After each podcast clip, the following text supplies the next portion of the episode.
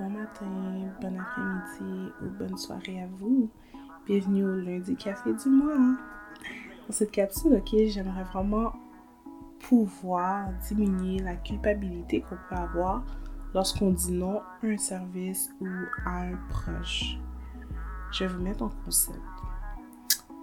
Tu vois, quand tu demandes un service à un enfant ou un enfant de t'apporter quelque chose de bien simple, pas quelque chose de compliqué, et qu'il te regarde et te répond non.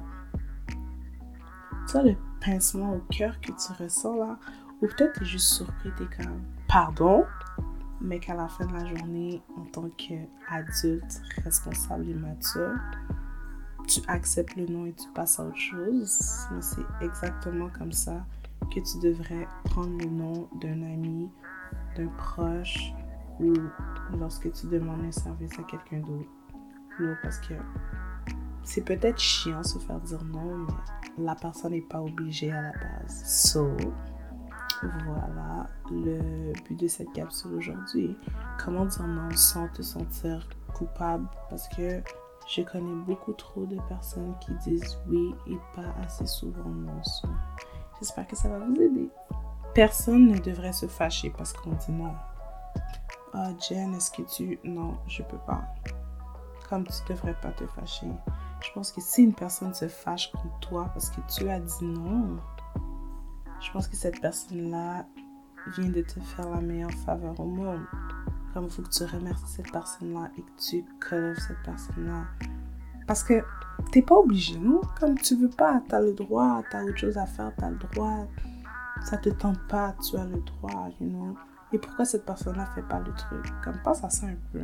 Mais par contre, si tu es l'ami qui dit toujours oui, mais quand c'est à ton tour, les gens peuvent jamais, il y a toujours des raisons, ou juste quand c'est à ton tour, c'est arrête de donner du jus. Arrête de donner du jus à ceux qui ne remplissent pas ton verre quand c'est à ton tour. Puis, je crois vraiment que c'est donnant-donnant en fait. Si les autres ne peuvent jamais te rendre service, comme tu devrais arrêter d'aider ces gens-là. Puis oui, il y a des imprévus, comme je dis pas que ok, je te fais un service pour que tu m'en fasses un. Non, non, non, je dis pas ça.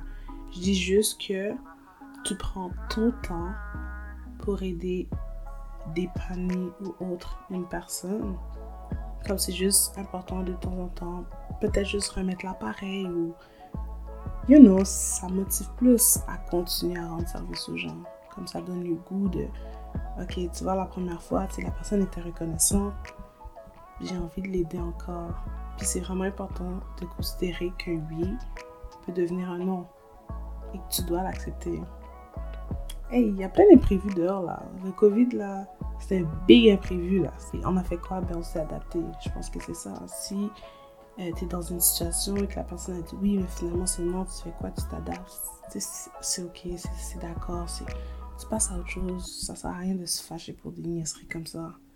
Comme on n'a plus le temps on est rendu trop vieux pour se fâcher pour des, trucs banaux comme ça. Et aussi, faut pas oublier que comme tout le monde a une vie, un horaire chargé.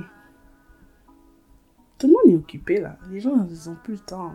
Donc si je dis oui, quand tu me demandes quelque chose, comme juste, sois juste reconnaissant, comme, you know, puis un petit mot de la fin que tu dois pas oublier. Répète après moi, ok? Dire non ne fait pas de moi une mauvaise personne ou une mauvaise amie. C'est normal. J'ai le droit, tu as le droit de dire non. Et si les gens se fâchent, on s'en fout. La vie continue. Peace out.